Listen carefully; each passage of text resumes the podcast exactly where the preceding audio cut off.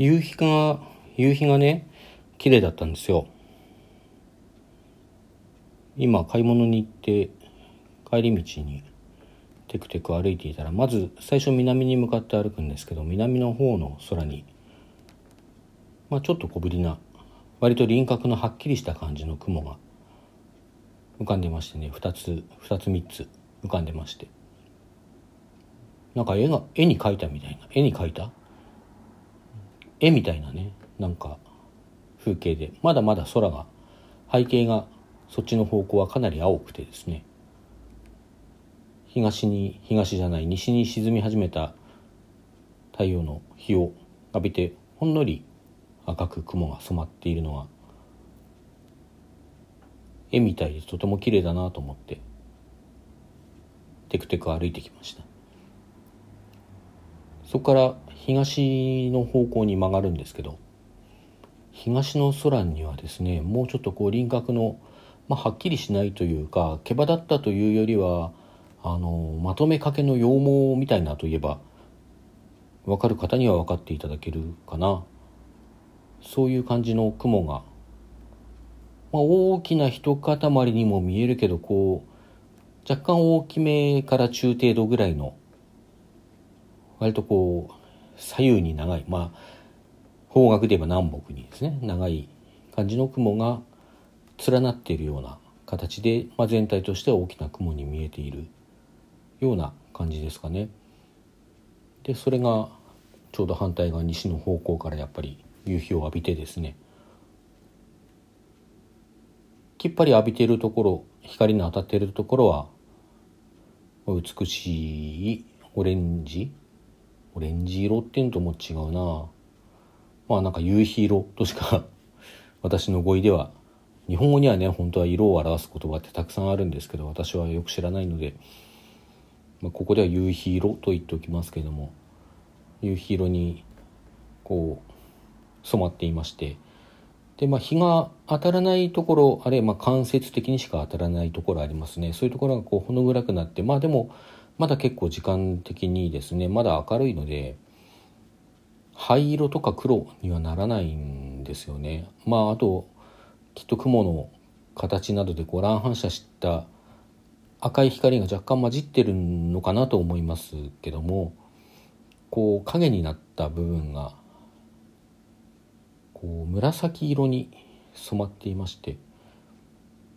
実に実に綺麗でした。昔々私はあの大きな失恋をしたことがあってですね。失恋をした後もうあちこち車を乗り回して車って言っても自自自分の車じゃなくて学生時代だったんですよね。で私自宅生だったんで家の普段通勤には親も使ってなかったんでその車を勝手に借りて乗り回してですねあっちこっちにこうブラブラブラブラ行ってはもう彼女がどこにもいないまあどこにもいないんじゃないんですよね。どっかにいるんです。まあ、なんなら他の男のとこにいるわけです。僕のそばにはいないという事実をあっちに行ってもこっちに行ってもかみしめて帰ってくるということを繰り返していました。ある日ですねまあちょっとどっかに一人でやっぱり行った後に帰ってきたら存外早く帰ってきちゃってあれこれこっちに行けばその元カノですよね。元カノの通っている学校が短大があるんじゃないかって言ってそっちの方にそして夕方なんでね夕方だったんで帰る時刻かもしれないと思ってふらふらっと行ったんですよ。まあもちろんそんな偶然に出会うなんてことがあるとは思えないんですけども、まあ、そっちに向かってしまってちょうどやっぱり時間的に短大帰りの女子学生がですね道を歩いてるわけです。歩いてるの車に乗ってますから運転してちらっとこう見て何人かが連なって歩いてるのを見ていないなと思って。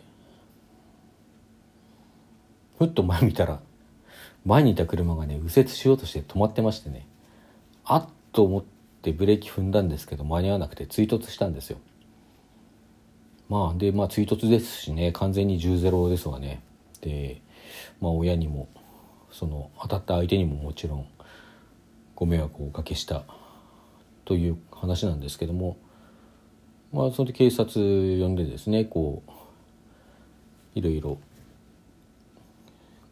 こう連絡先の交換とかしてですね。帰ると、まあ、車はどちらも大破をしていなかったので全然ブレーキ踏んでましたしね。あの十分走るわけですね。で車に乗って帰る時にまあ何とも言えず情けない気持ちですよね。彼女がいないだけでももう悲しみに打ちひ打ちひしがれっぱなしでまあ1年ぐらいは経ってたんですけどね。1年この1年間打ちひがれ打ちひしがれっぱなしのところにそんな間抜けな事故まで起こしちゃいましてね。何なんだ俺は。何をやっとるんだ。とこう文字で書くならばあの ORZ という小文字で ORZ と書いてがっくりうなだれたそういう気持ちだったわけですね。で車に乗って家に向かって親にああ親に報告しなければ何と言おうと思いつつ家に向かう時にですねちょうど夕方であの夕日が夕焼けが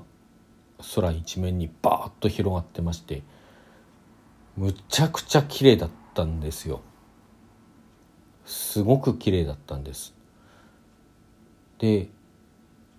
あなんかこんなに情けない俺にも世界はこんなにも美しいものを見せてくれるんだなって思って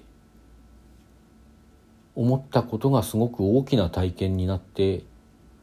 そこからこれそれまで1年間何をやっても忘れられなかった彼女のことを少しずつ少しずつ僕は諦めていったような気がしています。そして今ですね。それから育成層流れた今。谷山弘子というシンガーソングライターがおりますけれども私好きなんですけどその方がねこれは昭和60年頃ですかね1980年頃にあの、まあ、出したというか出たその詩集歌詞集ですね。それまでの歌詞を全部ではないのかな。あでも全詩って書いてあるね。こ発発行されるまでの間に出た全ての曲の詩88曲の詩にをまとめた「猫の森には帰れない」っていう詩集があるんですよ。これあの編集したのが今あの翻訳家として名高い SF 界を主にで主に活躍している大森のぞみさんの新潮社に勤めてた頃の仕事なんですけどもこれテーマ別に詩を集めてまして「たった一つのさよなら」っていうまあ失恋の歌なんかを集めた章があるんですがこの前書きが短い前書きがあってこう書いてあります。失恋は何度かしているのだけど失恋の歌を作ろうとするといつも同じ一人の人ばかり浮かんできます。こう書いてあるんですけど私にとってその普段のその時から諦め始めた元カノというのはそういう存在でまあ諦めはした今更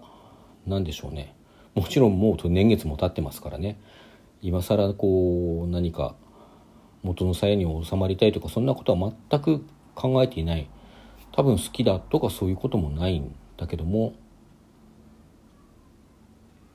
言ってみれば諦めたとは言いながら私はそれからの長い年月ずっと毎春毎春1秒ごとに彼女に失恋をし続けているような気気がしています。そして今日やっぱりそんな私にも世界は美しい夕日を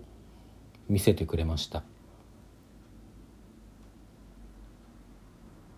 なんというかこうまあなんかね年を取って昔のことが思い出されているというだけであるのかもしれません。決してこの何十年あの全ての瞬間において彼女のことが忘れられなかったわけではないとは思います。ただ今私は夕日を見てああ私はこんなに美しいのに彼女のいない世界を生きているしこれからも生きていくんだなというような思いにちょっとだけとらわれたというお話でした。なんか おセンチですね。はいそれでは。